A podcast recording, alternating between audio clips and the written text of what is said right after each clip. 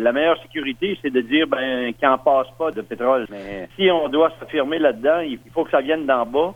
Puis il faut que ça vienne de ceux et celles qui vont être concernés. Les municipalités et villes qui sont concernées, autant de Nouveau-Brunswick que chez nous. On doit se parler, puis on doit revendiquer des choses pour améliorer la situation si jamais obligatoirement ça devait passer.